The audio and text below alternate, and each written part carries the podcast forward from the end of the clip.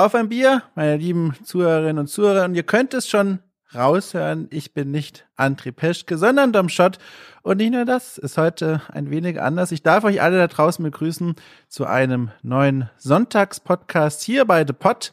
Heute schauen wir uns mal ganz konkret ein Spiel an, ein sehr interessantes Spiel an, das vor gar nicht so langer Zeit zum Zeitpunkt der Aufnahme erschienen ist, nämlich am 13. Juni 2021. Und das Spiel, das ich meine, heißt Minute of Islands, entwickelt von dem deutschen Indie-Team Studio Fitzbin augenscheinlich ein Spiel, das sehr süß aussieht, das eine kleine Mechanikerin um die Welt schickt, dazu gleich mehr. In Wirklichkeit aber, ich sag mal, den ein oder anderen verstörenden Twist bereithält. Und das Ding war so interessant, dass wir uns dazu entschlossen haben, den hauptverantwortlichen Game Director des Spiels, Anjin Anhut, einzuladen. Hallo, Anjin. Hallo, ja, aber sehr stellvertretend. Da gibt's ja auch sehr viele Leute, viele Dinge, sehr viel Verantwortung haben. ja, genau. Aber wir konnten sie nicht alle einladen. Wir haben nur Platz für drei, was meine fantastische Überleitung ist zu der dritten Person, die hier noch Respekt. im Raum ist. Danke. Neben mir und Anjin ist nämlich noch Sebastian Stange. Hallo Sebastian. Einen wunderschönen guten Tag, guten Abend, guten Morgen. Ja, wir sprechen über dieses Spiel Minute of Islands, das ich jetzt äh, nach dem kommenden Doppelpunkt versuche, in einem Wort zu äh, in einem Wort, das werde ich nicht schaffen, in einem Satz zusammenzufassen, worum es geht, wie man sich das vorzustellen hat. Und danach werden wir mit Anjin mal sprechen über die Entwicklung des Spiels, den Werdegang des Spiels und was nach Release eigentlich alles so passiert ist. Also, Minute of Islands, ein Puzzle-Plattformer mit einem Comic-Look, zu dem uns Anjin bestimmt auch gleich noch mehr erzählen kann, äh, dreht sich um das kleine Mädchen Mo, ein eine Mechanikerin, die in einer eigentlich sehr erstmal idyllisch aussehenden Welt lebt und dort dafür verantwortlich ist, dass der Laden am Laufen bleibt. Dann kommt es zu einer Katastrophe und sie ist jetzt hauptverantwortlich dafür, diese Welt zu retten. Das ist in den groben Grundzügen die Zusammenfassung der Geschichte. Ja. Äh, ach, guck mal hier, Anjin war schon bereit reinzuspringen. Ist das, kann, kannst du damit leben? ja, damit kann ich leben. Damit sind alle ja, Moment, es kommt immer drauf an. Spoilern wir hier? Klar.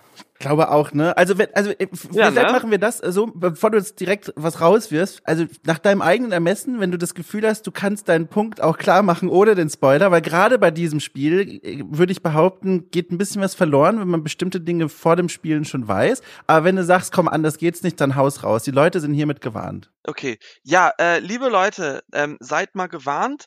Ähm, weil äh, ich, ich glaube, wir können auch einfach über viele Dinge nicht reden, wenn wir nicht mhm. auch über sowas wie spätere Kapitel und Entwicklungen und so reden.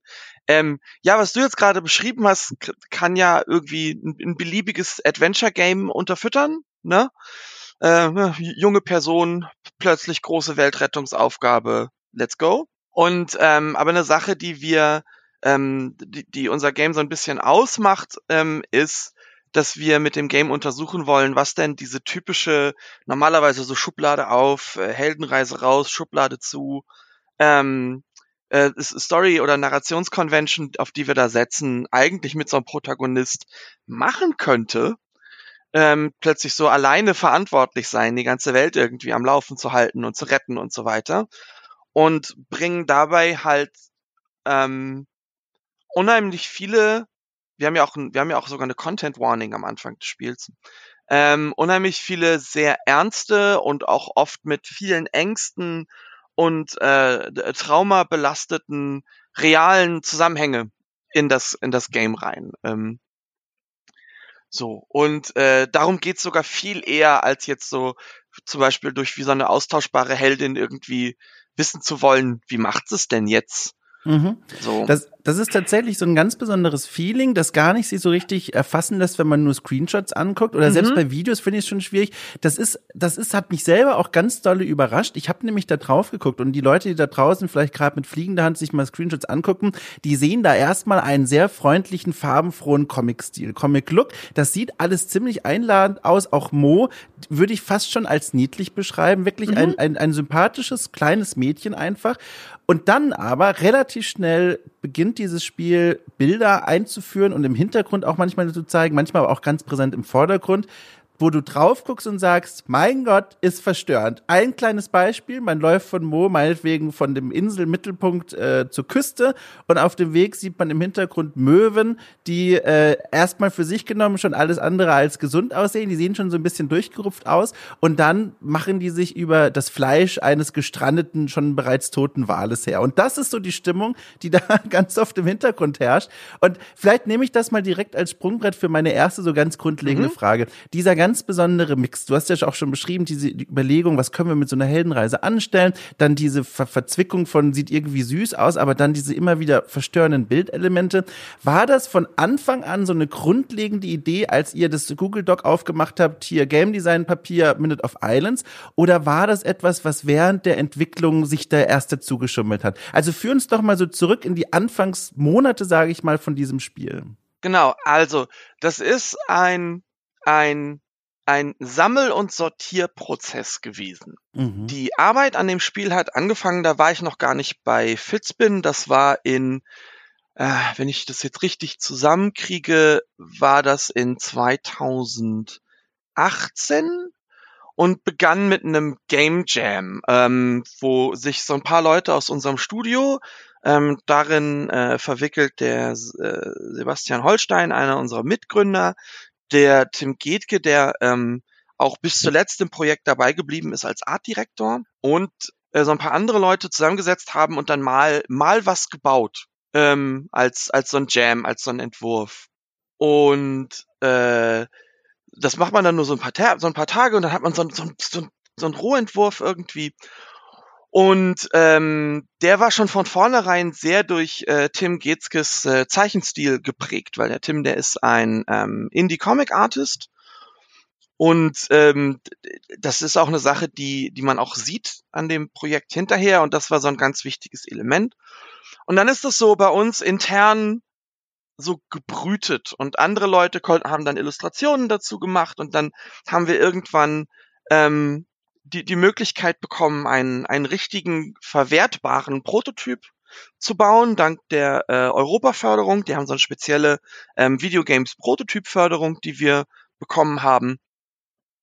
Und das war dann so der Zeitraum, wo der Marius Winter auf das Projekt gesetzt wurde ähm, als Director. Und der Marius, der ist ja jetzt ähm, auch äh, mit, mit seinem Kumpel Nick, die sind ja jetzt ohne Fitzbin unterwegs, machen coole eigene Sachen.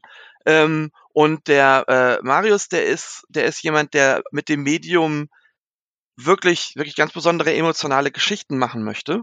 Und das war dann so der Drive, der dann da so reinging. Und da haben sich aber viele von diesen, in dem jetzigen Kontext von dem Spiel, verstörenden Bilder schon längst eingeschlichen über Dinge, die ähm, unsere Artists dazu gezeichnet haben oder die bei Marius in seinem, in seinem, äh, in seiner Schatzkiste von Papiernotizbüchern als so eine Idee gelandet ist, Dinge, die Game Designer sich ausgedacht haben. Und ähm, die waren da schon drin, weil ähm, der, der, der, der Tim zum Beispiel, der sieht ja diesen niedlichen Stil gar nicht als äh, etwas, wonach sich die Geschichte richten muss. Der ist sehr inspiriert von ähm, franco-belgischen Comics, wo auch mal in einem Tim und Struppi oder so äh, oder in einem Spiro und Fantasio hier Zweite Weltkriegsthemen aufgearbeitet werden. So, ähm, das ist für die Franco-Belgier überhaupt gar kein stilistischer Bruch, so mit ihrem äh, Linie Claire Style und so.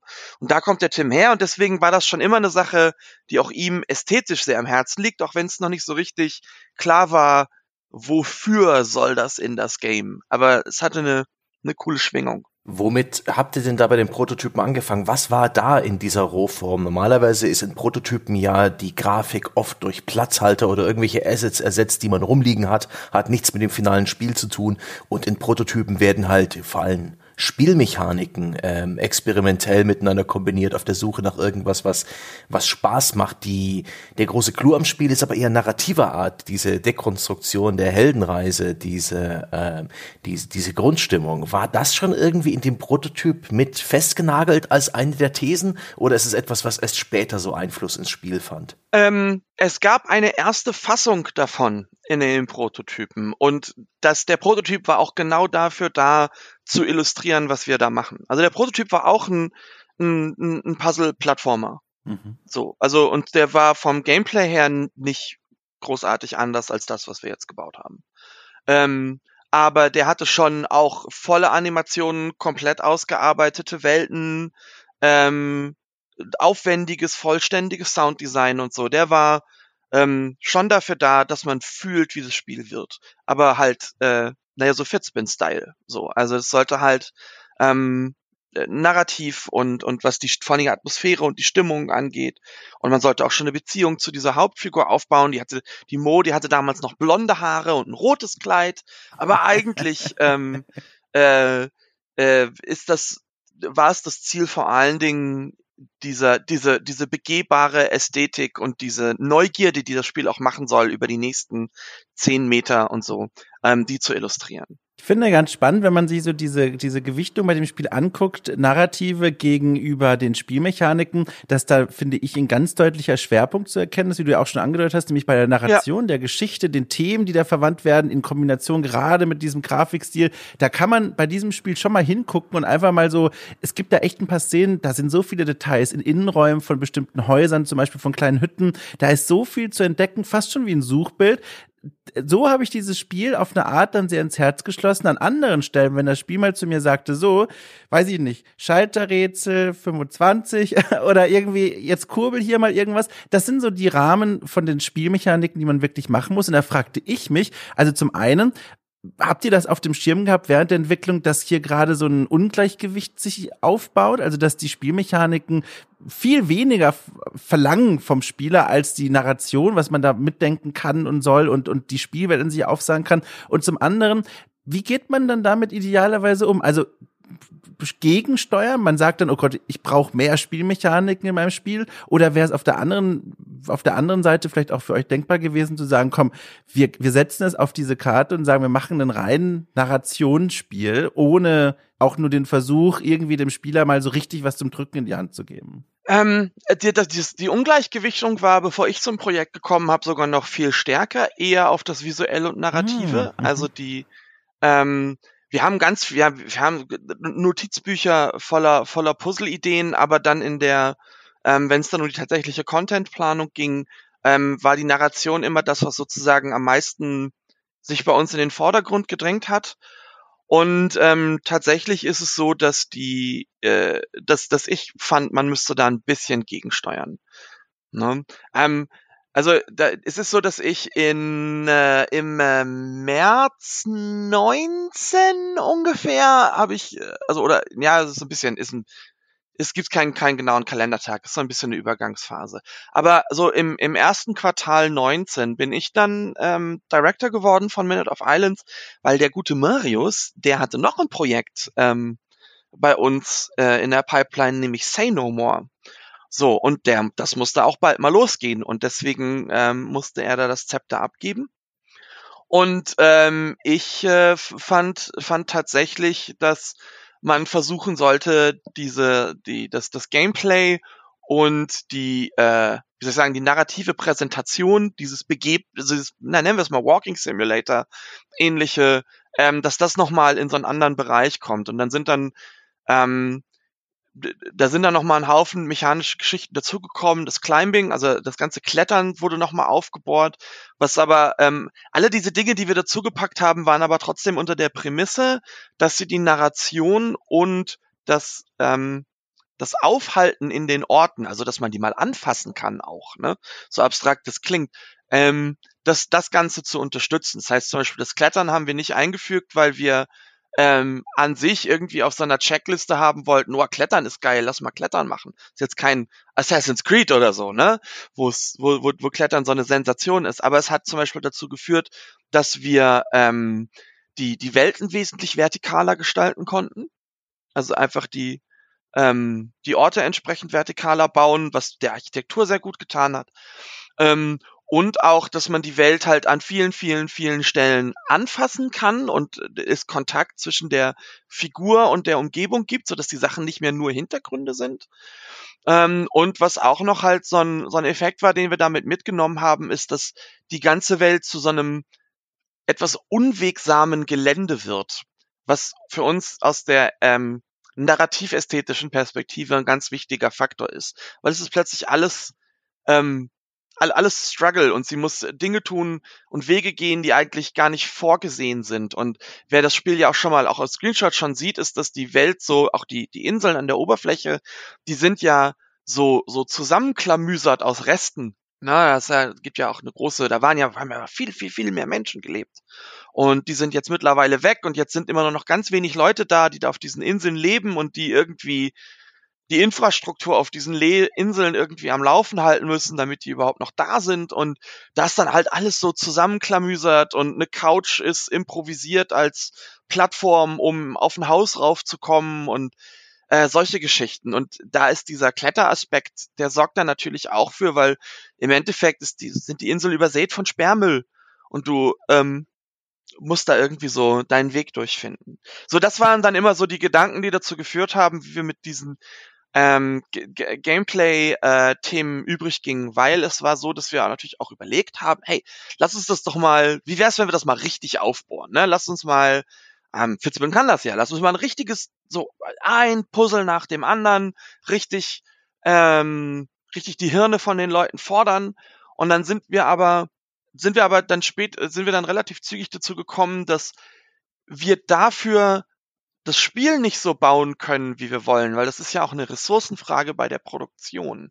Und dann haben wir uns halt dann dafür entschieden, die, das Gameplay zu so einer Art begleitendem Faktor zu machen und uns dann doch sozusagen, was die, äh, hier Eggs in a Basket, also unser, unser, unsere meisten, ähm, und unsere meisten Ressourcen darin zu stecken, dass die, dass die Welt voll ausgestaltet und ähm, ähm, erfahrbar ist und dass das halt die, die Bildschirme spektakulär gefüllt sind, weil sonst wäre das Spiel also einfach zum Beispiel zwangsweise viel kleiner geworden. Na, wenn wir so, wenn wir so, so, so regelmäßig die Orte hätten alle mit, mit individuellen ähm, Puzzeln oder so bestücken müssen, wie es zum Beispiel bei so Inner World Games oder so ist. Ne? Das sind ja alles diese, ähm, äh, das ist Scrum Engine inspirierten Puzzleräume, einer nach dem anderen dann wäre das Game viel kleiner geworden. Und dann haben wir uns dann dafür entschieden, in dieser Balance unsere Fahne da reinzustecken ich stelle mir das als einen der spannendsten und gleichzeitig auch nervenkostendsten Punkte in einer Entwicklung gerade eines solchen Spiels vor. Diese Entscheidung, die man ja irgendwann dann, wie du auch schon sagst, dann treffen muss, zu sagen, so, das ist jetzt etwa unsere Gewichtung von erzählenden Mechaniken, von der Narration, von der Präsentation und das ist unsere Gewichtung für knallharte Spielmechaniken, Puzzle, da kann der Spieler mal was drücken.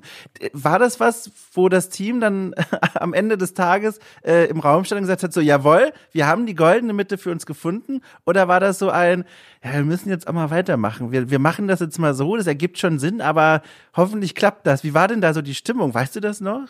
Ähm, also, ist jetzt natürlich ein bisschen bisschen rosa Brille für mich als der, der diese Stimmung ja bei dem Team aufdrücken musste.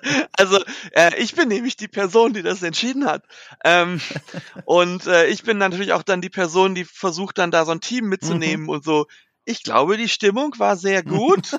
Fra Klammer auf, Fragezeichen, Klammer zu. Also wir haben ja selber auch schon Postmortems ja, gemacht. Ja. Also das war schon, das war schon gut. Die Leute haben eigentlich, also es gab halt so einen, so einen, so einen richtigen Entscheidungspunkt. Mhm. Den haben auch alle Leute mitbekommen. Und zwar habe ich so ein bisschen erst recht spät im Prozess für mich selber verstanden, dass ich nicht für Marius die Direction weiterführen kann. Mhm. Also ich kann nicht einfach nur auffüllen das Loch, das er jetzt hinterlässt, weil er woanders hingeht, sondern ich muss selber identifizieren, wie ich das directen würde und dann die Leute mitnehmen, weil ansonsten herrscht so eine, so ein, herrscht doch so eine gewisse Richtungslosigkeit, wenn man sich immer so ein bisschen fragt, was würde, was würde irgendwie Batman machen, weißt du, weil und der ist nicht da.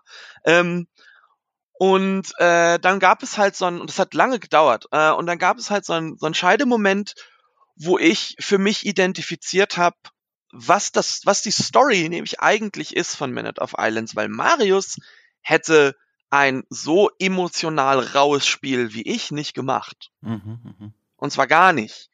Ähm, also äh, der ist da, das merkt man auch an sowas wie Say No More oder so. Ähm, Marius äh, lehnt sich viel härter in das Thema ähm, Empathie und, und äh, Harmonie als, also als, als Ziel, wohingegen ich ähm, äh, Mo so ein bisschen benutzt habe, also das, da gehört ja auch Empathie zu, aber auch eine gewisse ähm, harte, harte Liebe. Ähm, ich habe Mo halt behandelt wie jemand, der, der so, ich weiß nicht, was das der deutsche Ausdruck ist, aber ähm, sie musste halt Rock Bottom erreichen, mhm, mh. um, um, um endlich aufzuhören, in einer Tour Scheiße zu bauen. Also mal richtig am Boden sein, ne? Ja, also genau, richtig, so richtig mhm. am Boden sein und dann auch nicht mehr ausweichen können. Und dann sozusagen zwangsweise ähm, einen, einen Weg einzuschlagen, ähm, mit dem sie wieder auf die Beine kommt oder halt nicht. So, ne? Das ist so, das ist so dieser Scheideweg, der bei uns in dem, in dem, in dem Spiel drin ist. Und das ist, deswegen ist zum Beispiel, dazu gehört zum Beispiel, dass Mo das habe ich nämlich auch erst für mich ganz spät äh, äh, verstanden, weil es gab schon jede Menge Aspekte von der Geschichte, gab es schon. Ne? Es gab schon die Riesen, es gab schon, dass sie die Auserwählte von den Riesen ist, es gab schon, dass sie die Welt retten musste, es gab auch schon, dass das für sie mega belastend ist. Und je mehr ich mich mit der Geschichte auseinandergesetzt habe, sind dann auch noch so Themen reingekommen wie ähm, dass man nicht gut auf sich aufpasst, äh, Narzissmus, äh, dass man die eigenen Schwächen leugnet, dass man ähm, sich in Aufgaben verbeißt, die vielleicht nicht zu lösen sind, dass man Beziehungen und persönliches Wohlbefinden vernachlässigt und diese ganzen Dinge, ne, mhm. die für mich alle zu dieser Prämisse dazugehören von sei mal der Auserwählte und rette mal die Welt. Viel Spaß. Mhm. So.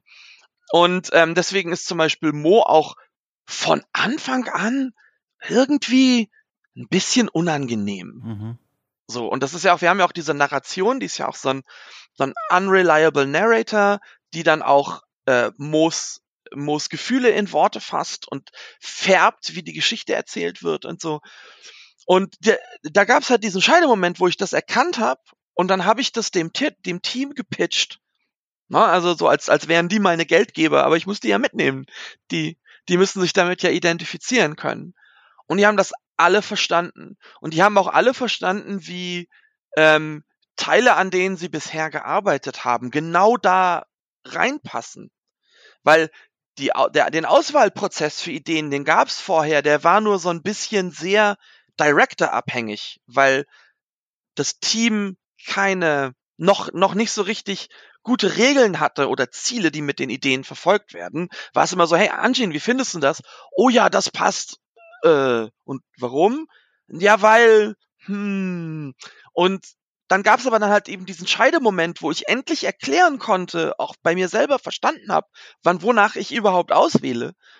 Und ab dem Moment war der war der Zug nicht mehr zu stoppen. So, das war schon, das war cool. Ich finde es interessant. Das ist eine Entscheidung, die habt ihr getroffen, als das Spiel eigentlich schon auf dem Weg war in Richtung Produktion, als das äh, praktisch Ganz klar spät, war, ihr ja. macht dieses Spiel. Das ist schon krass. Ähm, das überrascht mich, weil eigentlich ist es ja auch ähm, ein Produkt, das ihr am Ende verkauft und mit dieser Entscheidung habt ihr vielleicht auch riskiert und ich weiß nicht, ob ihr da Sorgen hattet, ein Stück weit den Spieler etwas vor den Kopf zu stoßen. Jemand, der da eben ähm, vielleicht auch eine klare Auflösung erwartet, eine Antwort für alle Fragen, die ihm gestellt werden, wo ihm ja das Spiel gegen Ende ein wenig den Boden unter den Füßen wegzieht und so sein eigenes Ding dreht. Äh, ja, das Absicht. Na klar. Aber also es ist, es ist nicht Absicht, dass Leute eine schlechte Erfahrung haben. Mhm. Es ist aber Absicht, dass die Leute eine Erfahrung haben, mit der sie nicht rechnen und die sie verarbeiten müssen. Mhm. So. Und da trennt sich auch so ein bisschen, ähm, also wir, wir, wir spalten damit auch unsere, unsere Userbase. Also auch genauso mit dem Gameplay. Ähm, es gibt ganz viele Leute, die die, für, für die ist dieser, dieser, dieser, dieser Punkt, den wir da gewählt haben, wie für Story, für Gameplay, ganz schlecht gewählt. Kann ich auch total nachvollziehen. Ähm, für andere Leute, die sind total dankbar, dass sie sozusagen in so einem, in so einem vor sich hin rollenden Game praktisch drin sind und die, die Story so durchlaufen können. Ähm, und es gibt Leute, also ich habe ja auch, ich gucke mir ja dann auch Chats an, äh, äh, so, äh, Entschuldigung, äh, Streams an und gucke dann in den Chat und so. Und es gibt dann Leute, die sitzen da und sagen, hey, Moment, äh, warum kriege ich denn das böse Ending? Also, habe ich jetzt, warum kriege ich das schlechte Ending? Was habe ich denn falsch gemacht? Und ähm, oder oder ähm, warum kann ich mich jetzt hier nicht für das Richtige entscheiden? Und mhm. es ist halt, und das steht nämlich übrigens auch in dem in der in der in dem in dem Content Warning am Anfang drin, das ist Moos Geschichte. Mhm. Und sie baut Scheiße und da kannst du auch als Spieler nicht intervenieren. Und das ist, man führt dann, man führt dann irgendwann auch so ein, so ein Disconnect und sagt, hey, aber so würde ich das doch nicht machen. Richtig. Und es gibt Leute, für die funktioniert das, die merken dann, dass sie praktisch, ähm, die merken, dass, dass das Moda unter emotionalen Zwängen liegt und können das auf sich selber übertragen. Ähm, sie merken vielleicht auch, dass es vielleicht jemand ist, der auf eine Art und Weise tickt, den sie persönlich kennen, den sie einfach nicht erreichen können. Und es gibt Leute, die, für die erzeugt das dann genau die Gefühle, auf die wir abzielen. Und es gibt andere Leute, die halt dann zum Beispiel mit völlig nachvollziehbaren ähm, Game, Game-Erwartungen da dran gehen und sagen, hey, ich als Spieler bekomme nicht, was ich als Spieler normalerweise erwarten könnte. Mhm. So, ja, das also wussten wir schon früh. Sebastian, magst du? Ich habe uns beide nach Luft holen gehört. naja, ich finde, ich finde, das ist, äh, äh, das ist eine, eine, eine interessante, eine lobenswerte, eine mutige Herangehensweise, aber das ist doch gleichzeitig für ein kleines Studio ein Risiko so ein, Spiel herzustellen, an das äh, mit den Erwartungen derart bricht, an dem sich so offensichtlich die Geschmäcker auch scheiden. Ich hätte da Bammel an deiner Stelle ähm, gehabt. Nee, das ist. Nee, glaube ich ist das eure Firmenkultur bei Fispin, weil ihr halt eher so kleinere Dinge macht, die auch traditionell eher so ein bisschen ähm, auf einer emotionalen Ebene daherkommen? Ist das eher so euer Modus operandi? Äh, das kommt immer ganz drauf an, was wir machen, aber wir sind der Sache absolut offen gegenüber. Mhm. Ähm, und äh, wir haben da dann auch die entsprechenden, also das, wie Games das normalerweise machen, ist, die, die holen plötzlich am Ende irgendwie so einen Twist raus und sagen, übrigens, das Game, mhm. was sich benimmt wie ein Game, sollte es überhaupt nicht sein, aber es benimmt sich jetzt trotzdem weiter wie ein Game. So nach so hier der, der, der Bioshock-Twist, ne? Ja. Die sagen dir irgendwie zehn Minuten äh, vor, vor der letzten Mission, alles, was das Spiel dir sagt, hat dich gedanklich kontrolliert. Und dann sagen sie dir, du bist jetzt frei, aber das Spiel geht einfach weiter. So, ist nur, so, also das, das ist so der Standard. Und wir finden das nicht so, manchmal einfach nicht so spannend. Also, oder anders gesagt, was ist denn das geringere Risiko? Ist das geringere Risiko zu machen ein sehr, sehr, sehr hübsches Game, wo wir finden, das hat irgendwie nicht so richtig was zu sagen und dann kommen wir in den Sumpf mit den ganzen anderen Adventures wieder rein? Ja, aber vielleicht, vielleicht ist ja auch genau das das, weswegen, also ich kann zum Beispiel sagen, wir haben ja auch, wir haben uns, unsere Ratings, ne, die, die pendeln zwischen fünf und zehn mhm. bei mhm. Of Islands. Das ist absolutes Chaos. Ähm, ähm, und die fünf Ratings, die sind genau das, was wir gerade sagen. Ne? Boah, Story ist man, lacking Player Agency. Wir können die Story nicht beeinflussen. Puzzles zu flach. Ende nicht verstanden. Äh, also so im Ende nicht im Sinne von, oh, ich bin zu doof, das Ende zu verstehen, sondern wir lassen ja auch einfach unheimlich viele Dinge, die wir am Anfang im Spiel sagen, sind voll die wichtigen Fragen, die ver, ver, verfurzen wir ja einfach am, im letzten Kapitel, weil es ja nicht um die Geschichte geht, sondern um um darum, dass Mo äh, äh, am Boden landen muss. So, ne, es gibt ja zum Beispiel diese vier Kapitel, Spoiler, es gibt ja diese vier, vier Kapitel und das vierte Kapitel wird nicht gespielt. Also das vierte, wir, ja, wir gehen in das vierte Kapitel rein, aber da, nee, nee, nee, nee. Das ist so wie vier, vier, vier Bosse versprechen, aber der letzte ist schon lange tot. Nö, nö. machen schon, wir nicht. Das, ja, und, ja, Entschuldigung, so, ja, bitte.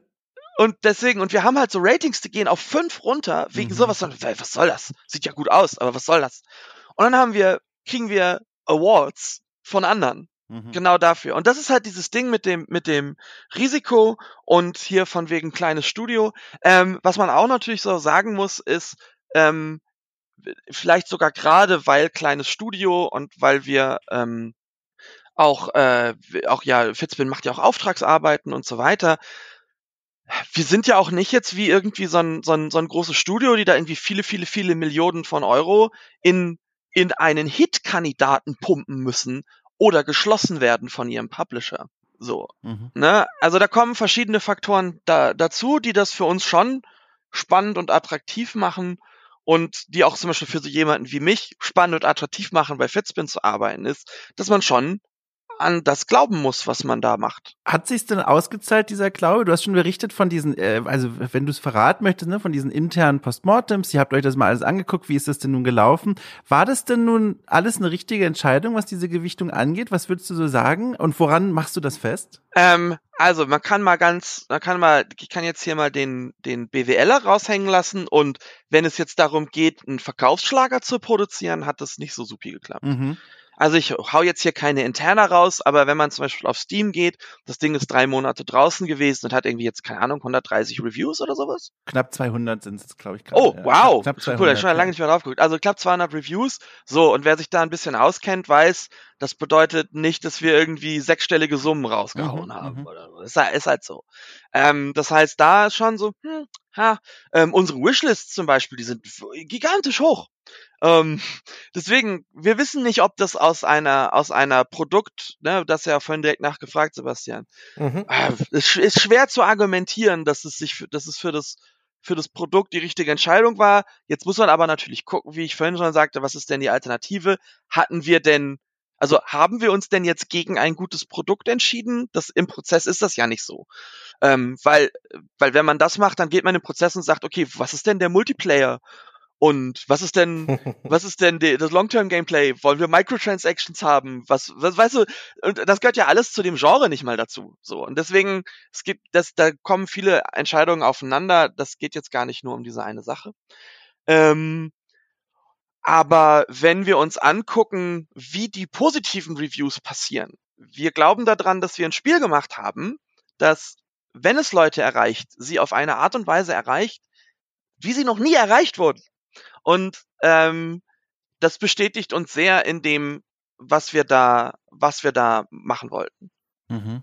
Sebastian, bitte, ja? Nee, ich genehmige das einfach. Das ist, das ist okay. Da hast du ja durchaus Gedanken gemacht und ähm, ich, ich ja, es ist irgendwie nicht genau das Spiel, was ich, äh, was ich mir da gewünscht hätte. Ich bin vielleicht der Meinung, vielleicht äh, lockt die Leute auch ein bisschen auf eine falsche Fährte. Ich meine, das will's ja auf der einen Seite, auch auf der anderen Seite.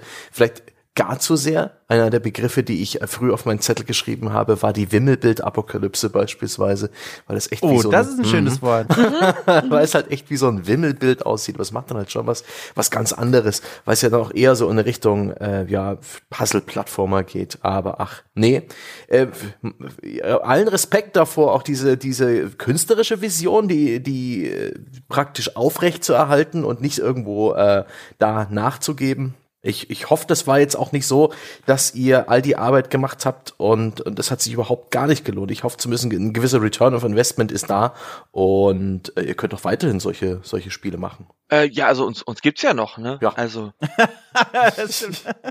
also so, so auf Messers Schneide, äh, wie gesagt, ne, wir sind halt nicht, wir, wir, wir, wir waren in diesem Kontext natürlich hat man immer andere, andere Dinge und so. Ich muss aber aufpassen, ich spreche jetzt ja auch gerade für, ja. für die Leute, die ja die Financial Stakes haben in dem Ganzen, da gehöre ich ja gar nicht zu. Ähm, ich, natürlich, man will immer gucken, dass es irgendwie, dass es irgendwie läuft und dass man weitermachen kann. Und klar können wir weitermachen. So, uns geht's gut. Ähm, wir haben das, wir haben das alles gemeistert und äh, alles, alles picobello. Ganz äh, und wir arbeiten ja auch schon in den nächsten Dingen. So, so noch ein bisschen zur Produktion des Spiels habe ich noch ein paar Fragen. Ihr habt ja damit Mixed Vision einen Publisher gefunden, der auch noch ein Spiel gepublished hat, was verdammt ähnlich zu eurem ist in der Spielstruktur, ähm, in diesem äh, Atmosphäre, eine Story erzählen und simple Rätsel lösen, nämlich das Far Loan Sales. Ich glaube, das mhm. kam aus der Schweiz oder aus Österreich. Ähm, wie habt ihr den gefunden? Ist das einfach so, warst du damit beteiligt? Mit der Suche nach einem Publisher? Nee, das ist, das ist tatsächlich vor meiner ah, Zeit passiert. Klar. Und auch die, und da, auch der ganze Themenbereich Spieleförderung, da waren ja auch einige Förderer mit im, äh, ja. genannt. Das ist auch alles schon in, in trockenen Tüchern gewesen? Ähm, ja, ja, ja. Da ich, wie, die Produktion, die Produktion lief ja schon. Alles und, klar. Ähm, genau, die war da schon unterfüttert. Aber genau. zu der laufenden Produktion habe ich eine Frage. Und zwar, du hast es auch schon angedeutet, ähm, ihr habt ja nicht nur das gemacht. Da gab es ja noch andere parallele Projekte und Auftragsarbeiten, ne, damit der Laden weiterlaufen kann. Äh, wie war, also ich stell's mir schwer vor, was natürlich auch dran liegt, dass ich jetzt noch nie Game Director war, aber trotzdem, ich stell's mir schwer vor, die Ressourcen da angemessen zu verteilen, dass die Leute sich nicht an mehreren Fronten kaputt arbeiten. Wie seid ihr denn damit umgegangen? Also da, da scheint ja, also man muss ja mehrere offene Projekte dann bewältigen und immer gucken, na, wo, wo setzen wir jetzt gerade jetzt die Leute dran, wie gehen wir da voran? Wie, wie ist es euch denn gelungen und ist es euch denn in deinen Augen gelungen, da so eine Balance zu halten, dass die Leute einigermaßen mit einem acht Stunden Arbeitstag am Ende des Tages wieder nach Hause kommen? Nee, also erstmal ganz knallhart. Die Leute arbeiten nur, wie sie arbeiten sollen. Ja. Laut Vertrag. Ja. Also ja. das, das machen wir nicht. Also wir stacken nicht Projekte aufeinander, um dann äh, damit, damit die Leute irgendwie plötzlich eine Person für zwei arbeiten muss oder mhm. so. Ähm, es gab in Minute of Islands einmal eine vierwöchige Phase, in der wir einen Zustand erreichen wollten, in der wir ähm, praktisch ko koordiniert gleichzeitig alle regulär Überstunden gemacht haben. Ne? Also ganz normale bezahlte Überstunden. Ähm, der was war aber ganz sauber vorgeplant und es gab konkrete Ziele und es gab auch ähm, konkrete abzuarbeitende Dinge und die war auch pünktlich zu Ende gegangen, die Phase. Und ähm, es wurde auch mit den jeweiligen, so wie das halt mit Überstunden ist, mit den jeweiligen äh, Verfügbarkeiten der Leute gearbeitet und so. Also äh, das war bei Fitzbin war einfach tatsächlich genug Leute da und es wurde so geplant und die äh, Ressourcen wurden so auf die regulären Arbeitszeiten verteilt, dass das ging. Ähm, die, was nicht heißt, dass es keine zusätzliche Belastung für viele Leute im Team gab, weil die nämlich einen mentalen Spagat machen mussten. Also der, den darf man nicht unterschätzen. Also selbst mhm. wenn man bei seinen, bei seinen Wochenstunden einfach bleibt, ähm, das zum Beispiel, wenn, wenn es jetzt, das betraf aber nur ganz bestimmte individuelle, wir hatten schon zwei getrennte Teams, ne? Aber es gab schon äh, bestimmte Individuen, zum Beispiel unsere Producer, die mussten, die, die hatten den Spagat über beide Projekte. Es gab bestimmte Coder, die mal hier und da was machen mussten ähm, und so. Äh, für die war das natürlich sozusagen eine zusätzliche Herausforderung, immer mental in dem Projekt zu sein, in dem sie jetzt an dem jeweiligen Wochentag sein mussten. So, und das ist auch nicht zu unterschätzen. Das erzeugt eine Menge Unruhe. Ähm, das hätten wir auch gerne anders gehabt, aber nee, zwei Projekte heißt jetzt nicht doppelt arbeiten. Ich würde vorschlagen, Sebastian, außer du hast in dem Segment noch Fragen zu rund um die Produktion, dass wir mal zu der Story und tatsächlich auch zum Titel des Spiels abbiegen, oder, oder möchtest du dich doch hier etwas ich hatte, ich hatte bereits das Kärtchen mit, der, mit dem Spieletitel in der Hand. ja, möchtest du? Dann mach doch bitte du. Der Spieletitel ist einer von diesen Klassikern, den man erst versteht, wenn man das Spiel spielt und dann kommt irgendwann der Moment, wo von A Minute of Islands gesprochen wird und man denkt als Spieler, ah, er ist aber nicht gerade der erklärendste äh, Titel des Spiels. Ich denke mal, auch unsere Hörer, unsere Freunde draußen an den Geräten werden nicht gerade wissen, warum jetzt dieser Puzzle-Plattformer ausgerechnet A Minute of Islands heißt. Also eine Minute Inseln, so grob ins Deutsche übersetzt. Aber wenn man das Spiel dann spielt an der einen Stelle, weiß man es dann. Aber ist das, ist das nicht auch, ist das nicht auch ein wenig ein Widerhaken, ja? Etwas Borstiges, das sich dem Konsumer entgegenstellt, also dem Kunden? Ähm Pass auf, Sebastian, ich beantworte jetzt gleich mal eine Frage, aber wir müssen auch gleich mal reden, weil du, du stellst eine loaded question nach der anderen. und gleich haust du einfach mal raus, was du denkst. Dann gucken wir mal. Ähm, aber, ähm, also die, die, der, der Titel, der ist in das Spiel gekommen, wie viele Dinge in das Spiel gekommen sind, in einer noch nicht so harten Phase, wo alle Dinge zusammenpassen mussten, nach Gusto. Mhm. Genauso wie der Wal auch. Es gab irgendwann mal Konzepts von so einem abgefahrenen Wahlkörper an dem Strand und ich habe gesagt, okay, ich guck mal im Drehbuch, wo ich den am besten hinpacke und dann habe ich den an Anfang gepackt, damit das mhm. Spiel früh hm. zeigt, was es kann.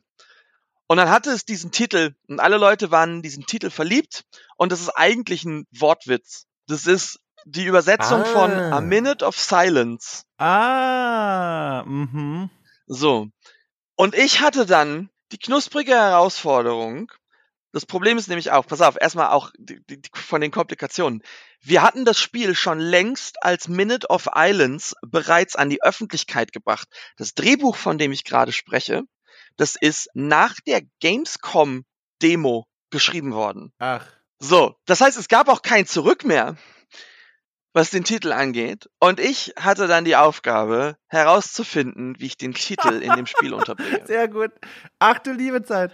Des, deswegen, deswegen ist das so ein, so ein, so ein, aus, so ein, so ein, so ein kleiner, äh, wie soll ich sagen, so ein, mhm. so ein doppelter Rittberger. So ein kleines Writing-Kunststück irgendwie, den, den zu droppen. Und ich gehe auch immer, wenn ich mir die, die, die Streams angucke, dann gucke ich auch immer, das, also, ne, ich gucke ja dann irgendwann so eher so durch die Highlights, ne? Ich gucke mir die Past-Videos an und dann gucke ich so ein bisschen, was so Momente sind, wo ich so Reaktionen haben will. Und gucke mir dann immer an wie, oh my god, game over now, they dropped the title, we can go home now. Ich weiß, ich weiß. Ähm, aber ich bin tatsächlich, also es ist ein Kunststück. Äh, ich glaube, das merken auch viele Leute. Das ist so ein, ja, keine Ahnung, äh, so ein, so ein, der so ein Rittberger ist irgendwie. Und ähm, es ist platziert, weil es ist buchstäblich platziert. So. Das ist ja kurios. Also ich, ich, ich hab da, also ich finde das total kurios, weil ich habe das, ich habe es natürlich auch gespielt und dann kam dieser Moment und genau wie Sebastian auch. Bis dahin, ich konnte mir nichts drunter vorstellen. Klar, das Spiel äh, passiert auf auf Inseln, aber was das bedeutet, ich wusste nicht mal, wie ich es richtig übersetzen soll, weil ich auch im Deutschen da kein tolles Äquivalent gefunden habe. Und dann kam dieser Moment und genau wie du es gerade beschrieben hast, ich glaube, mein erster Instinkt war, naja, also das ist jetzt hier aber ein bisschen reingeschoben, oder? Und dann aber tatsächlich, also ganz ehrlich, ich fand, das war ein sehr rührender Moment. Also man muss es ja jetzt, es ist jetzt nicht unbedingt wichtig, aber ich will es einfach nur mal sagen, das war schon ein schöner Moment. Und da war ich dann, also es hat schon, das hat schon was mit mir gemacht. Also so ein, so ein kleines Schulterklopfen auf die Schulter von dir, dass du das da so reinplatziert hast, dass es dann doch noch irgendwie wirkt. Also wirklich. Ja, das ist, das ist aber, das ist aber so eine, so eine Eigenschaft von halt diesen vielen in, wie soll ich sagen, in so einem kreativen Chaos entstandenen Ideen. Die, die haben ja diese, wir haben ja Minute of Islands nicht behalten, weil wir uns immer be beömmelt haben über den Wortwitz jedes Mal, wenn wir den benutzen. Das hätte ja nicht zum Game gepasst, sondern wir haben den Titel behalten, weil das für das, was wir tun, klebrig mhm. war. Also es gibt diese, es gibt diese engl amerikanische Idee von Sticky Ideas und die finde ich, die trifft bei der Produktion immens zu. Auch dieser tote Wahl. Wir hatten keinen Anwendungsfall mhm. dafür. Es gab nichts Bestimmtes, was wir sagen wollten. Es gab keinen Ort, für den wir diesen Wahl brauchten. Aber dann hat den noch ein Artist gezeichnet und dann tauchte der noch mal irgendwo auf und wir so, hm, was machen wir jetzt damit? Weil wir, wir werden diese Idee nicht los. Und dann findet man aber auch manchmal, manchmal findet man heraus, dass man einfach nur irgendwie sich an was Blödes verliebt hat. Aber manchmal findet man auch raus, was der Klebstoff ist. Und dann versucht man da was draus zu machen. Mhm vielleicht, weil du es gerade erwähnt hast, eher am Rande, aber ich finde es ganz spannend, eine kleine Tangente. Du hast von Streamern gesprochen und da mal so in die Highlights reinzugucken und die Videos und so. Wie war denn eigentlich euer Marketing so generell für dieses Spiel aufgebaut? Also ist denn zum Beispiel für euch der klassische Spielejournalismus, also GameStar for Players und Co., relevant gewesen für, für den Erfolg des Spiels, fürs Marketing des Spiels? Habt ihr gesagt, so, wir konzentrieren uns eher auf die Streamer? Weil es ist ja auch kein leichtes Spiel. Ich habe es ja schon am, am Eingang beschrieben, nicht leicht spielmechanisch, sondern es ist nicht leicht, finde ich, so in Heavy Stuff, ja, ja. Das zum einen und es ist nicht so ganz zu erfassen, wenn man es nicht selber spielt. Also die vollkommene Wirkung. Mhm. Ich finde, es macht echt einen Unterschied, wenn man auf einem Video sieht plötzlich den Wal, wie er von Möwen zerrissen wird im Hintergrund, oder wenn man selber spielt und dann sieht, wie sich das Bild weitet und man diese diese Eindrücke plötzlich bekommt. Also wie habt ihr diese Herausforderung äh, versucht zu lösen? Ähm, also da, da muss ich jetzt so ein bisschen gucken, dass das viel liegt da auch einfach beim Publisher. Also der, der war dafür verantwortlich, die Strategien ähm, so zu entwickeln, wie das, wie das ist. Und es ist aber natürlich so, dass bei so einem Spiel, wo ja auch sozusagen Gameplay, der, der, der Possibility Space von dem Gameplay, also die Dinge, die sozusagen pro Session passieren können, ist ja nicht so mega weit. Ist schon sehr, wir, wir, also schon, schon sehr linear das Spiel. Und deswegen wussten wir zum Beispiel auch sehr früh, dass ähm, dass, dass wir, dass wir also zum Beispiel nicht nur auf Streamer setzen können, weil ähm, die, die haben dann ihre Erfahrung mit ihren Leuten und dann haben die alle eine schöne gemeinsame emotionale Erfahrung gehabt und dann ist relativ wenig Incentive da mhm. für, für ähm, Zuschauer dann zu sagen, okay, die will ich nochmal alleine haben, mhm. diese Erfahrung. Das ist so, ne? So, und wenn es jetzt natürlich als Game wäre, wo wo mehr Dynamik drin ist oder wo man so Skill ansammeln könnte und so, wäre es halt eine ganz andere Geschichte. Ähm, und wir wissen halt auch, dass es ja auch so ein bisschen halt so, so Genre-Dekonstruktion, fancy, arzi-fazi, schreib mal einen Aufsatz drüber, Spielepresse ist. Ähm, das sage ich, das sage ich so ein bisschen mit Augenrollen, aber auch voller Liebe. Ähm, äh, und ähm, deswegen war natürlich auch die, die, die Presse da ein immens wichtiger, ein immens wichtiger Faktor für uns. Und ähm, wir hatten ja auch schon immer Vorberichterstattung und so und äh, das war schon eine Sache, wo wir ähm, gehofft haben, dass halt vor allen Dingen, wenn du über die, über die Reviews, die vielleicht es schaffen, eine gute Balance zu halten zwischen Leuten erklären, es ist anders als ihr erwartet und gut, ohne zu spoilen, warum gut. Weil das ist tricky. Ähm, so. Ja, ich weiß nicht, ich, ich ramble gerade, ramble gerade, gerade viel. Also so, besonders besonderen Trick oder so haben wir jetzt ja auch nicht gemacht, um zu versuchen, die das Game irgendwie zu mhm zu vermarkten. So, sowas wie, also eine kleine Nachfrage auch aus Eigeninteresse, ähm, sowas wie TikTok hat gar keine Rolle gespielt, oder? Weil ich frage ganz kurz, bevor Leute draußen gleich mit den Augen rollen und sagen, was will er denn jetzt schon wieder? Moment, Achtung, ich kann, ah, die Kids heutzutage jetzt, jetzt passt mal alle auf. Und ihren, jetzt passt mal alle auf. Ihrem Talkrahmen. Ja, ja. Es gibt nämlich dieses Spiel, da bin ich überhaupt jetzt überhaupt auf diese Idee gekommen, da mal nachzufragen. Omno heißt das, glaube ich, auch ein Spiel von mhm. einem deutschen Solo-Entwickler, ich glaube Deutsch oder Österreich, ich weiß es nicht ja, genau. Ja, ja. Und der Dach ja, äh, genau, deutschsprachiger Raum. Und der hat ein Spiel veröffentlicht, Omno, ist gar nicht so lange her jetzt. Und der hat ähm, auf, auf TikTok äh, mit Betreuung von seinem PR-Menschen Thomas Reisenegger, der hier in diesem The Podcosmos auch schon das ein oder andere Mal genannt wurde als PR-Mensch, ähm, der hat äh, auf TikTok äh, Videos beworben und danach gab es eine öffentlich äh, aus, auslesbare Auswertung von den Umsetzungen dann der Impressionen der Videos auf TikTok, die einfach nur Spielszenen zeigten und dann Wishlists und dann Käufe. Und diese Rate, ich kann, habe die Zahlen natürlich jetzt nicht auswendig im Kopf, aber die Rate war beeindruckend. Also TikTok als Werbetreiber für, für Spiele und den Leuten diese Spielszenen zu zeigen, das scheint ein Ding zu sein, was vielleicht in den nächsten Jahren vielleicht häufiger mal zu sehen ist. Ja, ähm, bestimmt. Ja. Wir wollten nur mal so, ich wollte einfach nur mal, genau. nur mal loswerden. So. Ja. Also das, da muss man natürlich auch irgendwie persönlich äh, zu passen, weil also Social Media ist ja immer eine eine so eine Art implizierte mhm. ähm, Aktivitätsverpflichtung. Mhm, ne? Mhm. Also na, du, du musst es halt am, ich weiß, ihr seid Podcaster, was wem erzähle ich das? Ähm, man muss es halt irgendwie die, die, die, die, die, die das, was man da hat als Plattform, das muss man halt immer in Bewegung halten. Nee. Und das ist nicht so Dienst banal, wie es klingt. kann man auch gleich lassen ähm, auf Social Media. Deswegen machen wir da gar nicht viel, weil wir auch keinen Bock drauf. Wir, wir fühlen es nicht und deswegen pfeifen wir größtenteils drauf. Ähm, ich kann auch verstehen, dass man da wirklich ein Gespür dafür braucht und das auch leben und atmen muss, um damit so einen Hit zu machen wie bei Omno. Naja. Ja. Ja, ja, also ich kann mir auf jeden Fall, also ich kann mir auf jeden Fall vorstellen, dass, äh, dass da bestimmt auch was gegangen wäre. Aber das war eine Sache, da, also zumindest von uns aus Spielerstudio-Perspektive waren wir mit TikTok oder so nicht so involviert, eher, eher noch ganz re äh, retro mit Twitter. Oh Gott, Twitter ist bereits retro. Ähm, mhm. Genau. Klar, Sebastian. Ja, muss ich ja jetzt sagen. TikTok, hallo. Ach, ja.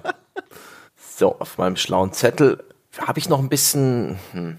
Ich, ich sehe was Fantastisches, Sebastian, was du aufgeschrieben hast. Okay.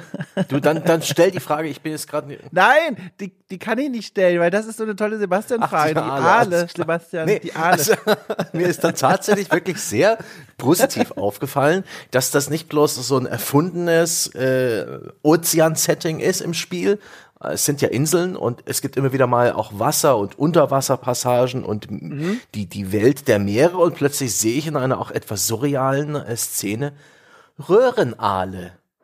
Ja, das sind Röhrenaale, sind fantastische ja. kleine Gesellen, die sind klein, die wohnen in sandigen Meerboden und die stecken so äh, den den Körper aus so Löchern im Sand und stehen da so senkrecht rum. Und äh, das tun sie auch in der Natur. Kenne ich ja. aus äh, Dokufilmen, finde ich hochfaszinierend. Und das habt, die habt ihr einfach so ins Spiel eingebaut. Na, äh, auch anatomisch korrekt und das fand ich Richtig. ganz, ganz großartig. Habt ihr da einen, einen, einen alten Seebären im Team? Gibt es, habt ihr euch informiert über die Flora und Fauna unter Wasser oder wie? Das, war, das hat mich so überrascht, weil das Spiel ist ja sonst eher fantasievoll, hat ja auch sonst eher Science-Fiction-Elemente, hat sogar monströse und und, und, und Body-Horror-Elemente und dann plötzlich Röhrenaale. Es, es kommt das für dich nicht aus derselben Ecke. Ne, der Röhren. Irgendwie so, Nein. so, so semi-phallische Kreaturen mit Augen. Schon, ja, sie sind schon. Wie, wie seid ihr drauf gekommen? Hat da einfach irgendjemand gesagt, hier, guckt mal Röhrenaale. Google Images, Mann. Ach nein. Doch, ja, ja. Ja, aber was, was googelt man denn da? Also, Deep Sea Creatures, ah. we weird, weird so. Underwater Creatures.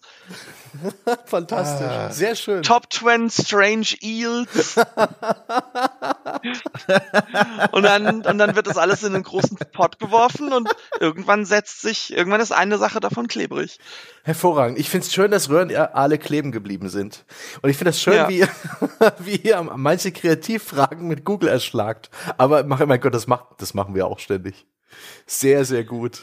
Ja, jetzt erzähl doch mal, äh, Sebastian, wo wir gerade an den Dingen sind, die bei dir so hängen geblieben sind bei dem Spiel. Also du für, für dich ist das Game False Advertising oder wie, wie läuft das? Erzähl doch mal. Ja, also es ist natürlich immer leicht, so loaded Questions zu stellen, weil die auch immer gute ähm, Resultate bringen. Und ich finde es auch schön, dich hier ein bisschen aufgeregt zu haben. Ja, du siehst jetzt, wo es dich hingebracht hat. Ja, nein, nein, nein, jetzt mit der Pistole auf der Brust.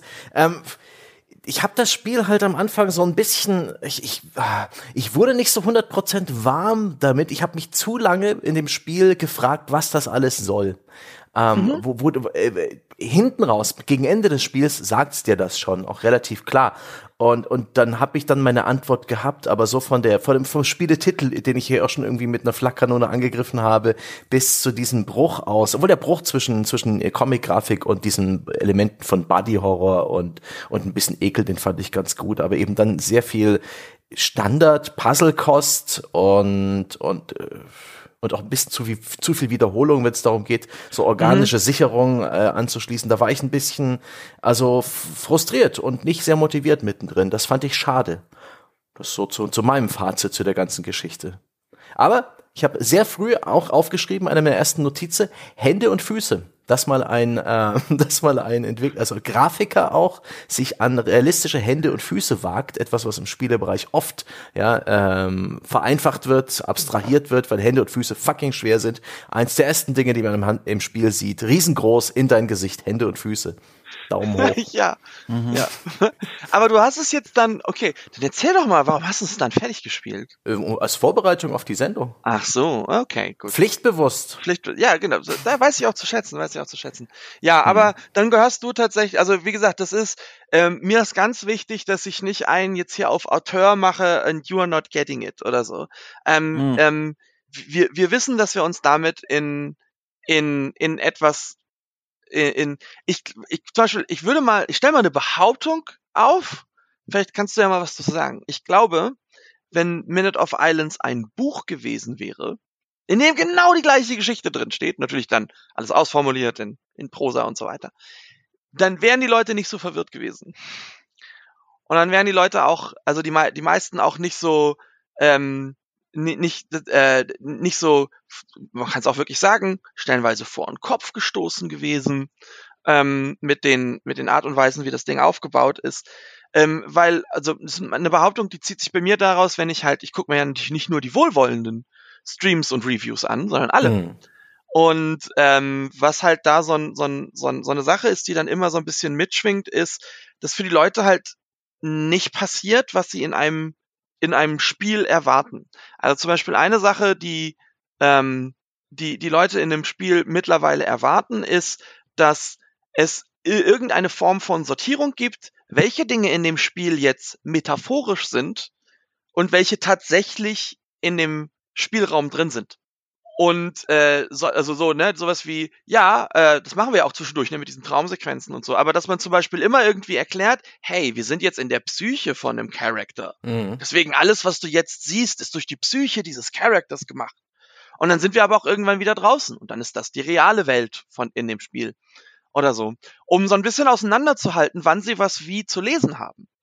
Ähm, das ist aber in anderen Medien ist das gar nicht so super üblich. Da darf gerne zum Beispiel, ups, all metaphor, da darf gerne alles ähm, metaphorisch sein. Mhm. Auch die Dinge, die in so einer total realistisch dargestellten Alltagswelt ähm, passieren. Und es ist auch okay, wenn die Dinge da miteinander mitschwingen. Aber gerade bei Games zum Beispiel haben wir da in dem in dem Bereich Spiele zu lesen nicht so eine Tradition. Und das ist eine Sache, die war uns auch ähm, das ist halt nur so ein Aspekt davon. Die war uns halt auch bewusst. Oder sowas wie, wenn wir sagen, hey, guck mal, du hast jetzt hier viermal diese Aufgabe und wir erzählen das, das, das erste, was du siehst, sind diese, wirklich buchstäblich das erste, was du siehst, wenn du auf New Game drückst. Naja, gut, nach der, nach den Erklärscreens ist das Intro mit den vier Riesen und dass du eine Beziehung dazu hast, dann wird dir erklärt, die sind alle kaputt und du musst jetzt über die Inseln fahren und alle vier Riesen wieder bewecken, wieder, wieder erwecken. Und das stimmt nicht. so, das ist, das ist nicht das, was du musst. Was du musst, ist ähm, äh, hinterfragen, ob Mo dieser Aufgabe überhaupt gewachsen ist. Das musst du tun. Und deswegen ist das, das ist halt so in, in so Games, ähm, glaube ich, ist das, verlangen wir von vielen Leuten da einen sehr großen Sprung zu machen. Zu was, was sie nicht erwarten. Oder viele Sprünge oder so. Ja, be beziehungsweise ähm, ihr erwartet einen, dass sie einen langen Spaziergang machen und das ist, glaube ich, so der Punkt, bei dem viele, bei dem viele dann der Leute, die das eher doof fanden und damit nicht viel anfangen konnten oder irritiert waren, das ist, glaube ich, dieser Breaking Point und den auch Sebastian so ein bisschen, wenn ich das einfach mal so interpretiere, äh, auch so angerissen hat, nämlich, dass dieses Spiel als sein Hauptstilmittel, um Dinge zu erzählen und auch sich zu inszenieren, ganz oft Spaziergänge anbietet. Also ich meine damit, man läuft durch Szenarien und dann sagt das Spiel quasi zwischen den Zeilen, jetzt guckt dir das doch mal an, schau mal die ganzen Details. Es gibt diese Schalterrätsel, sind spielmechanisch nicht besonders fordernd, aber dafür muss man gerne mal hier, weißt du, rechts hoch, dann den Weg da laufen, dann nach links runter. Das sind alles Wege, die man macht. Und was da passiert in diesen Zwischenpunkten, wenn mal gerade wirklich dieser Spaziergang mal wieder absolviert werden muss, äh, dass man nachdenkt. Und ich glaube, das Spiel wirkt am besten, wenn man in diesen Phasen dann sagt, so, okay, jetzt habe ich hier mal kurz Leerlauf quasi, mechanisch, und kann in der Zeit mal hier kurz äh, drüber nachdenken, was habe ich hier eigentlich gerade erlebt? Was wird, wurde mir schon wieder erzählt? Was hat's mit diesen Riesen auf sich? Was soll das alles? Dann kommt man vielleicht auch in so eine melancholische Stimmung. Und da kann ich mir echt gut vorstellen, das ist einfach so ein Ausstiegspunkt, wo viele Leute sagen, sag mal, ich habe jetzt hier einen Controller in der mhm. Hand, ich will damit auch was machen und nicht einfach nur von links nach rechts und hoch und runter. Ich gehöre zu den Leuten und damit leite ich gleich zu einer Frage über, die mir, die mir noch auf dem Herz brennt. Ähm, ich gehöre zu den Leuten, ich kann das, also ich mag das total gerne, ich, ich genieße diesen Leerlauf, ich brauche nicht ständig dann irgendwas drücken, ich brauche keine spielmechanischen Herausforderungen, aber was mich ein bisschen fertig ja. gemacht hat, äh, dass, dass immer noch, auch nach Release jetzt immer noch hin und wieder Bugs dabei waren, die mich aus dem Spiel rausgeworfen haben. Und, und das war, da, da habe ich geweint ein bisschen. weil das war so, ich wenn ich auch. quasi gerade so in diesem, weißt in diese in diesem perfekten Modus drin war, dieses so, ah, oh, jetzt spaziere ich und dieser schöne Soundtrack und, und ich, ich bin voll drin und werde auch langsam traurig und dann plötzlich gibt's einen Grafikfehler und das Spiel geht nicht mehr weiter und ich muss neu starten. Und das ist was, ach, das tat mhm. mir weh. Und, und also das, das, das war das, der Punkt, wo für mich immer ganz, immer wieder der Moment war, leider auch häufiger, boah, ich muss das Spiel neu starten.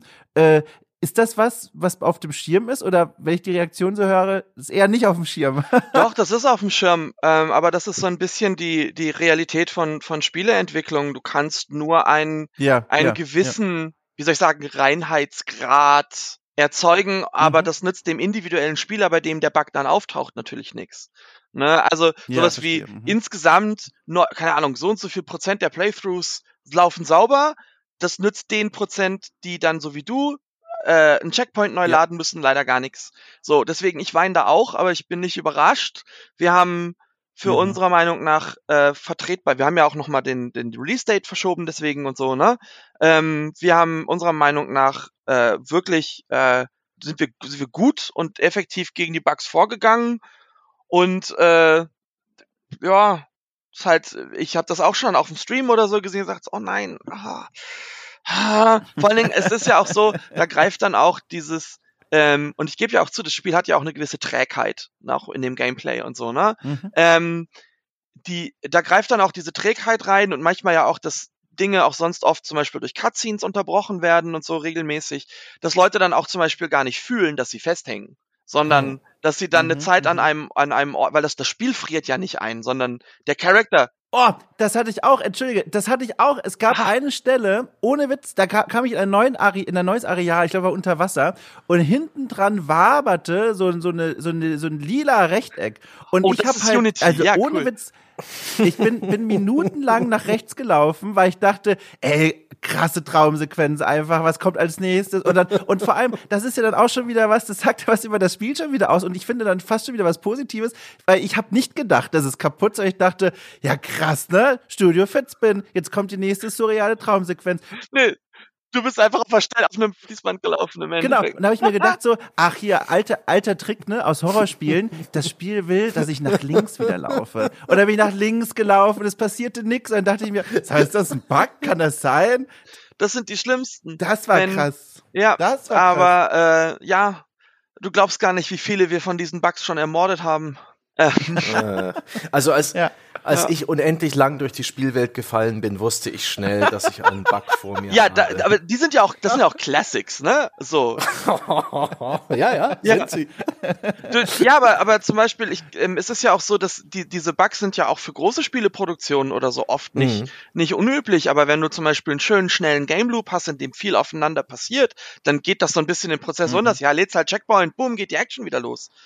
Wenn du aber zum Beispiel bei uns und so bist und das ist alles so linear und das ist alles so träge und du wirst irgendwie so, sagen wir mal, nur so drei Minuten zurückgeworfen, dann fühlst du die drei Minuten, die du nochmal ja. machen musst. Und zwar, und ja, zwar wirklich ja, hart. Also deswegen, ich weine da auch.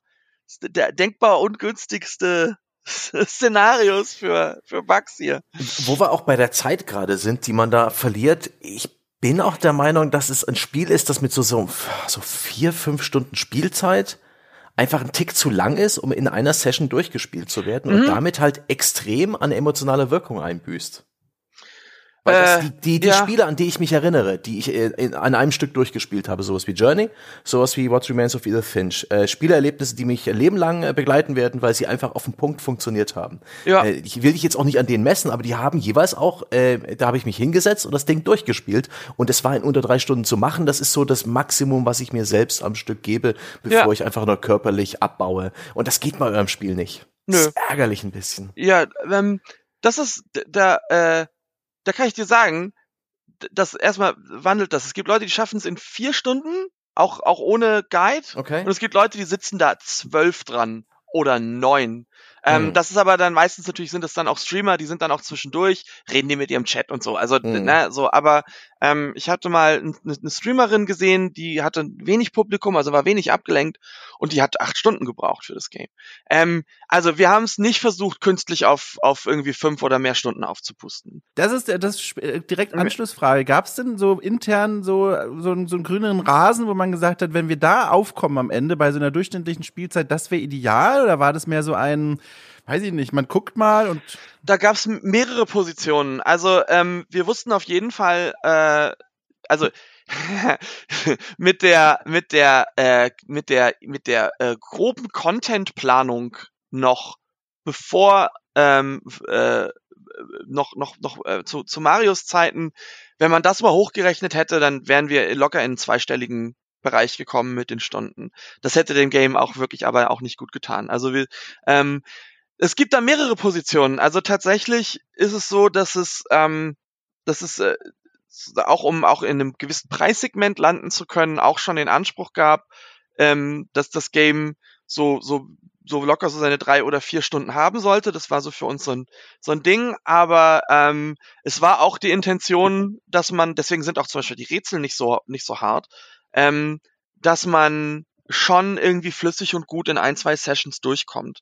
Ähm, ich sehe das nicht so hart wie du, Sebastian, mit den zwei Sessions, aber ich weiß, was du meinst. Ähm, ich weiß, dass so ein Game wie, wie Journey oder so, das ist halt so einen Abend füllend. Und dann hattest du so diese, diese eine Erfahrung und die kommt auch gut zum Punkt. Ich bin auch persönlich der Meinung, dass wir in der Mitte, also in Kapitel ähm, ganz besonders das Kapitel 2, da wo man die Schwester trifft und dann zu dieser Leuchtturminsel geht, dass es da ein bisschen Pacing-Issues gibt. Ähm, die sind aber ab einem be bestimmten Punkt unmöglich zu rechtfertigen, das straffer zu ziehen, von den Kosten her. Weil man kann nicht einfach, das ist ja auch wie das Spiel gebaut ist, man kann nicht einfach sagen, hey, da, hier, also anderthalb Stunden ist zu lang, lass das mal so umbauen, dass es nur eine Stunde dauert das geht nicht. Hm. Also, das irgendwann ab einem bestimmten Punkt, und den muss man auch irgendwann erreichen, weil sonst wird man nie fertig, muss man sich zu dem committen, was man baut.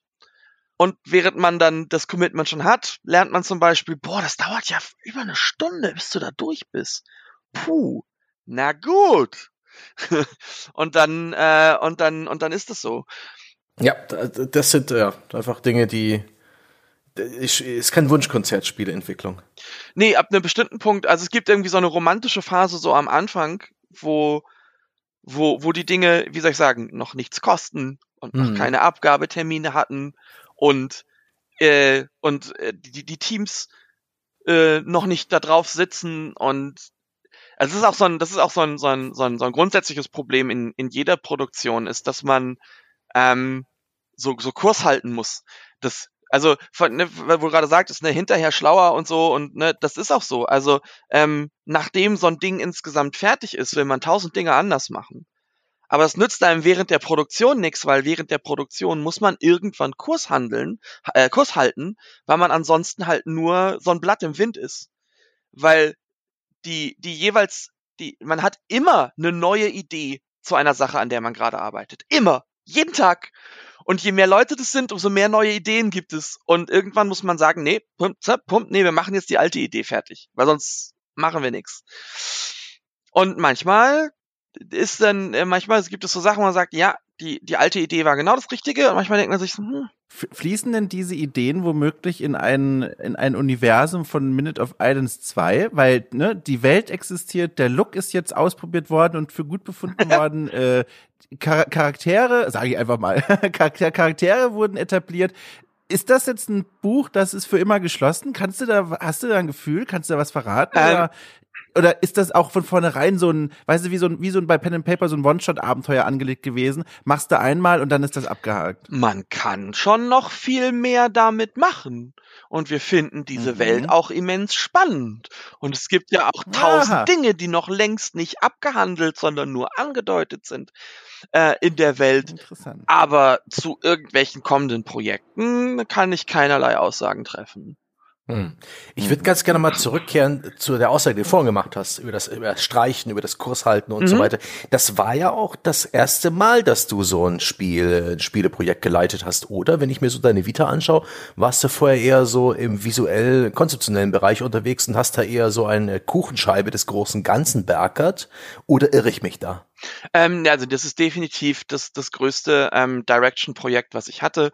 Ähm, es gab aber, also ich hatte zum Beispiel ja vier Jahre auch eine eigene Firma, da haben wir einige Projekte abgewickelt. Okay. Ähm, äh, die aber alle viel kleiner sind und wir waren damals in der Firma auch ganz schlecht, diesen Game-to-Market-Kram äh, ordentlich zu machen, deswegen ist da nicht viel bei rausgekommen. Aber ich arbeite, habe auch als Freelancer ganz viel im Bereich Film- und Fernsehproduktion gearbeitet und in Werbung und so. Das heißt also, ein Projekt so äh, in einem vernünftigen Scope zu Ende bringen oder so, da habe ich durchaus schon Erfahrungen mit. Aber diese Unschärfen gibt es immer. Und mhm. ähm, weil, weil darüber reden wir. Ne? Also ich, äh, es gibt so, so Dinge, wo man denkt, hey, guck mal, hier hätten wir mal, hätten wir 20, hätten wir, hätten wir 20 Minuten knackiger sein oder so. Ja. Na, ähm, diese Unschärfen gibt es aber immer. Die sind nur je größer das Projekt ist, so prozentual sozusagen, umso größer wirken sich diese Unschärfen dann aus. Ähm, und äh, was halt so eine besondere Eigenschaft von von äh, von Spielen ist, die sind halt ganz schlecht, wie soll ich sagen, im Editing Room wieder in Ordnung zu bringen. Mm. Ganz mhm. schlecht. Also man baut man baut praktisch so eine Art mehr oder weniger stabiles Kartenhaus auf und wenn du dann was ändern willst, musst du unten eine Karte rausziehen und hoffen, dass du die andere wieder reinkriegst, ohne dass es zusammenklappt. Und das ja, ist ein ganz anderer Charakter als jetzt ein Buch oder ein Film oder so. Ich meine, bei Filmen gibt's auch Grenzen. Du kannst auch nur mit der Footage arbeiten, die da ist und mit den Reshoots, die dir genehmigt werden. Aber das geht. Da kannst du mal den Film insgesamt mal angucken und sagen, hey, lass den mal auf 90 Minuten machen, biegen, brechen. Mhm. Also George Lucas wird dir da aber widersprechen. Mit seinen Remastered Star Wars. Ja, der darf auch. Ach, Leute. Der darf. Ja. Der alte Mann darf das. Nicht schön. Ähm, ich, ich hoffe auch, dass es für dich eine lehrreiche Erfahrung war. Weiß nicht, ob du ein, ein paar Learnings äh, damit rausgezogen hast für die Zukunft.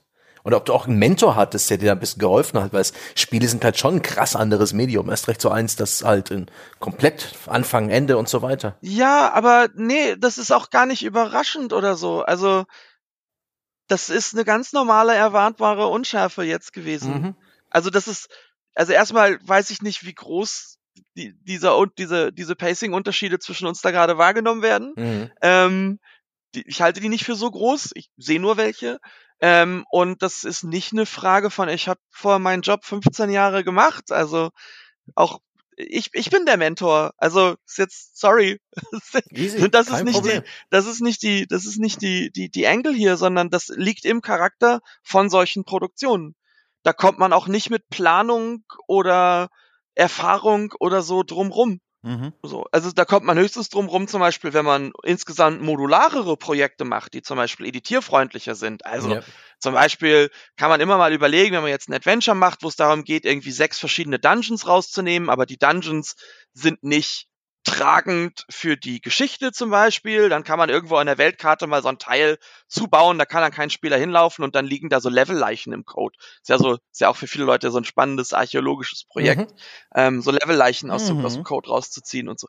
Das geht dann schon. Oder wenn man ein Prügelspiel macht, hey, machen wir nicht 40, machen wir 32 Charaktere. Das geht. Aber es gibt auch bestimmte Spielekonstrukte, in denen, also zum Beispiel eine Sache, die ja bei uns ist, ist, dass unsere Level so massiv sind. Wir mhm. sind ja, also das Spiel hat ja gar nicht so furchtbar viele Sektionen, in die man kommt.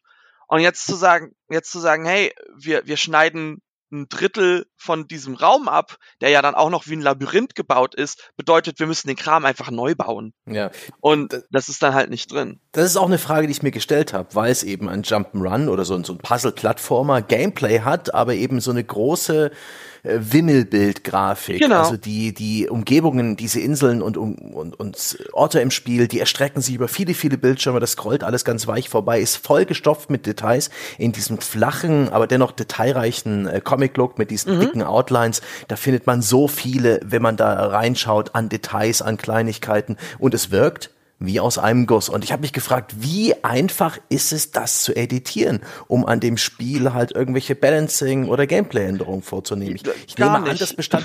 Was? Nein, um Gottes Willen, wirklich?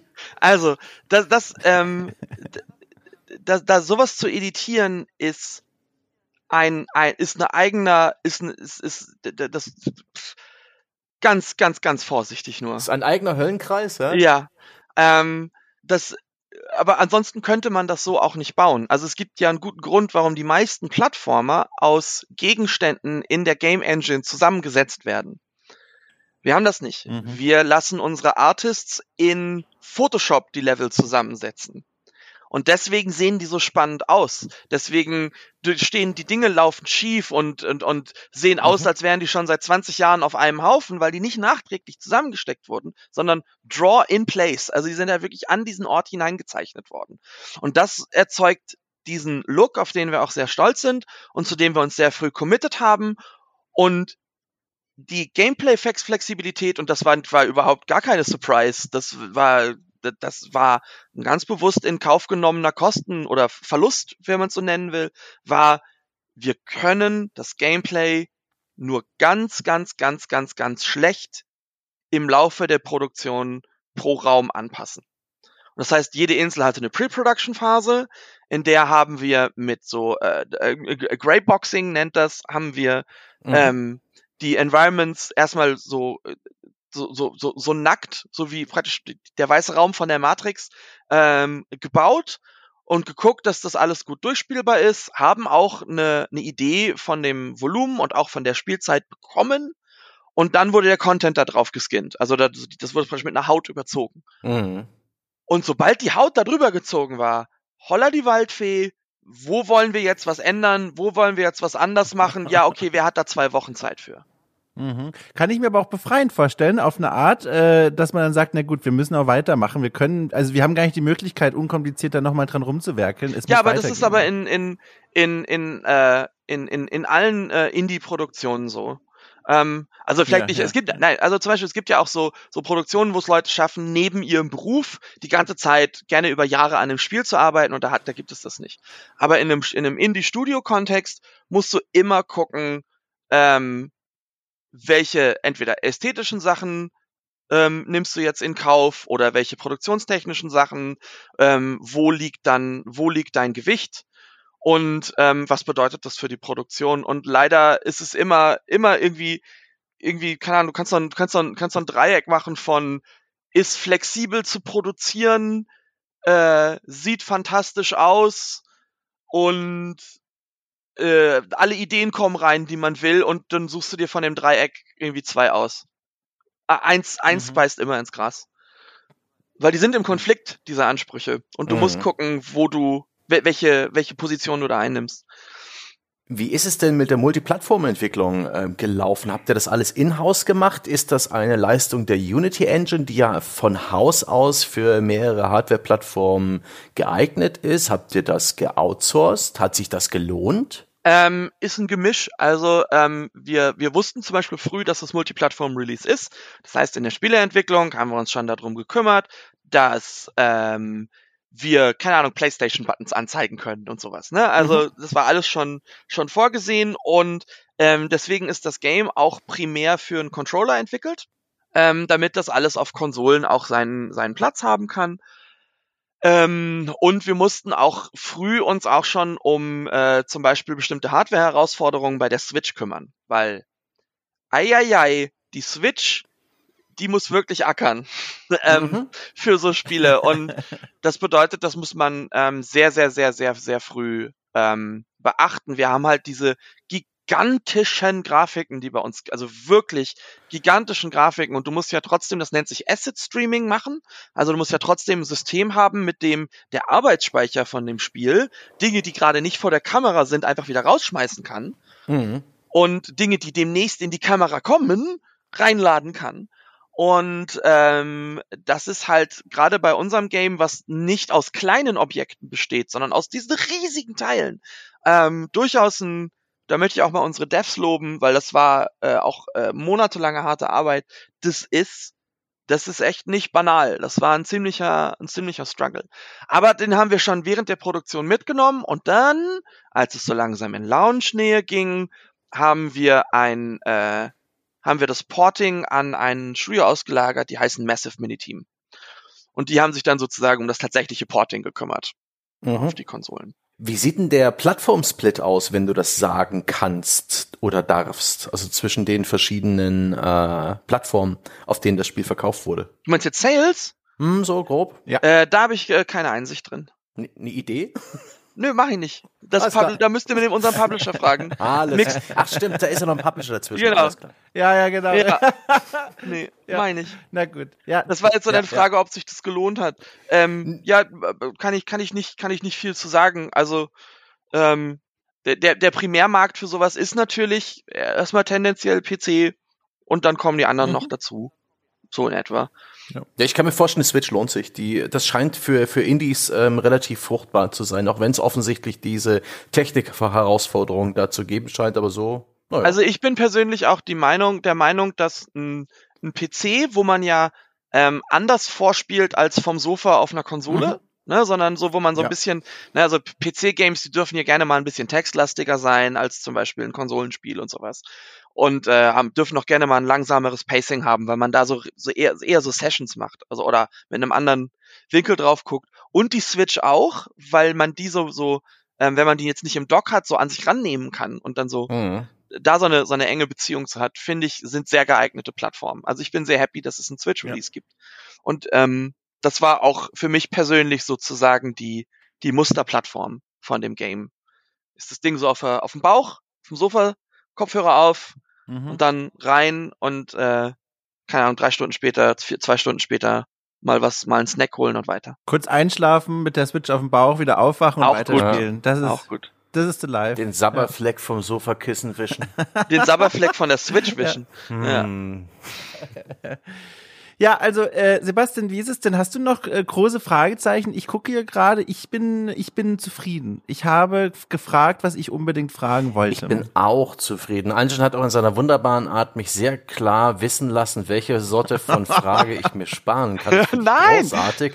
Hat Spaß gemacht. Nee, äh, äh hat schließlich einen Publisher dazwischen. Ich finde das immer interessant, wenn äh, Spieleentwickler ja. so 100% unabhängig arbeiten und da auch mal wirklich ähm, hinter die Kulissen blicken können. Aber in dieser Publisher-Beziehung ist mir völlig klar, dass ich mir da dies diesbezüglich Fragen äh, einfach sparen kann. Machte keinen, machte keinen ja. Sinn. Und es war ja auch nicht so, als hätten wir mit einer Wand gesprochen, sondern nee. äh, die letzten eine Stunde zwanzig äh, oder etwa, äh, die waren ja, ja super haben, spannend. Also ich danke. Wir haben jede Menge ja, draufgeworfen und am Anschen ist schön viel kleben geblieben. Gut. ja, äh, nochmal eine emotionale Antwort von Angie bekommen. Einfach nur gut. Nein, Quatsch. Also wirklich nochmal ganz ausführlich. Ne? Danke, dass du dir die Zeit genommen hast und uns da mal so ein bisschen hast reingucken ja. lassen äh, und die, die Fragen da ertragen hast, tapfer. Also, also danke einfach. Nee, ke keine Sorge. Ähm, ich, das ist also vor allen Dingen das jetzt vorhin mit dem, mit dem, mit dem Mentoring oder so. Mir, mir ist halt einfach vor allen Dingen wichtig, dass dass Leute, also deswegen würde ich auch so Podcasts halt machen, dass Leute halt schneiden, Game Dev is hard. Ja. So, mhm, und da geht's, mhm. und es, also auch, auch für andere, ich, es gibt ja auch zum Beispiel gerade so, immer mal wieder auch so so so äh, so ausrastende Gamer, also, da meine ich jetzt euch gar nicht mit so, aber so so ausrastende Gamer, die da irgendwie meinen, hey, wir kriegen nicht was für unser Geld und oh, wieder ein Delay ja. und die Game Designer sind so faul und so das ist ein ganz komisches und äh, das das das das schwingt bei mir immer so mit, wenn dann wenn ich dann so so mal über über Game Dev reden darf, dass Leute einfach mal schnallen, ja. das ist kompliziert und ähm, da greifen Dinge ineinander ähm, da, so und äh, das, da, darum geht's. Also das, das ist alles. Ähm. Ja. Ja, genau. Dafür haben wir das Format hier, ne? Genau. damit die Leute dafür auch ein bisschen sensibilisiert werden. Und dafür haben wir die auch eingeladen. Das hat ja alles geklappt. Also, äh, dann einfach nochmal ein ganz großes Dankeschön dir für die Zeit. Den, den Leuten da draußen, die jetzt vielleicht noch da sitzen und sich denken, Mensch, also der Dom und Sebastian, ne, die haben das schon gründlich gemacht, aber die eine oder andere Frage ist noch übrig. Dann bitte ich euch recht herzlich ins Forum von The Pod, da könnt ihr eure Fragezeichen platzieren. Und wenn da was zusammenkommt, würde ich einfach jetzt mal so frei sein und behaupten, ich leite das dann an, an Antin weiter und dann kommen wir irgendwie nochmal an Antworten ran. Ich glaube, das ja. wird klappen, oder? Oder, oder unterbrichst du jetzt jeden Kontakt, den ich noch Nein, zu dir habe? Alles gut. Sehr gut. Ja, perfekt. Dann machen wir es doch einfach so. Dann danke ich uns allen einfach nochmal und dann hören wir uns beim nächsten Mal, wenn es wieder heißt, herzlich willkommen. Dieses Mikro ist eingeschaltet. Tschüss. Tschüss.